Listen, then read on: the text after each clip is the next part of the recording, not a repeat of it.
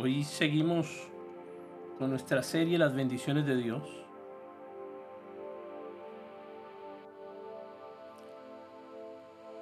Abraham no dijo soy viejo, dijo soy bendecido. Isaac no dijo no tengo pozos, dijo abran otros. Así decide un bendecido. Deja de tomar decisiones en temor y aflicción.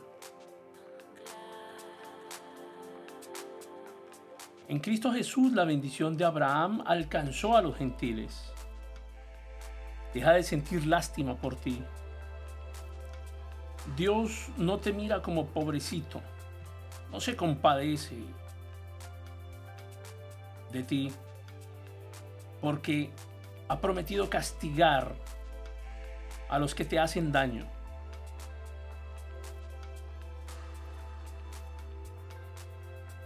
Él dice, perdona a tus enemigos. Te abriré un pozo en el lugar amplio. Pero primero deja los pozos del conflicto y del desánimo. Si volteas a ver a tu alrededor, el mundo puede decirte que todo va mal. Sin embargo, la situación puede cambiar si aceptas que eres bendecido. Los hijos de Dios son bendecidos en medio de las dificultades, en medio de la guerra, en medio de los problemas, en medio de la crisis económica. No hay nada que pueda atacar la bendición que Dios ha prometido y ha repartido a sus hijos. Transmite ese pensamiento a tus nuevas generaciones porque la mejor herencia es la fe. Declara sobre tus hijos la bendición de Abraham.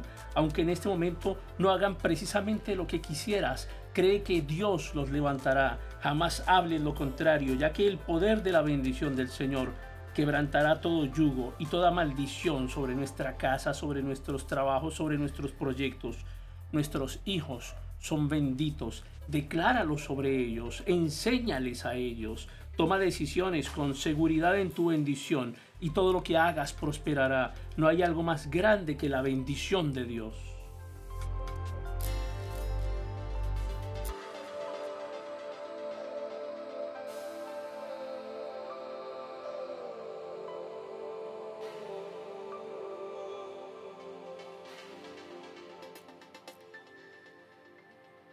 Aunque el mundo se esté ahogando, aunque el año aparentemente haya comenzado mal para muchas naciones, aunque tengamos guerras, conflictos,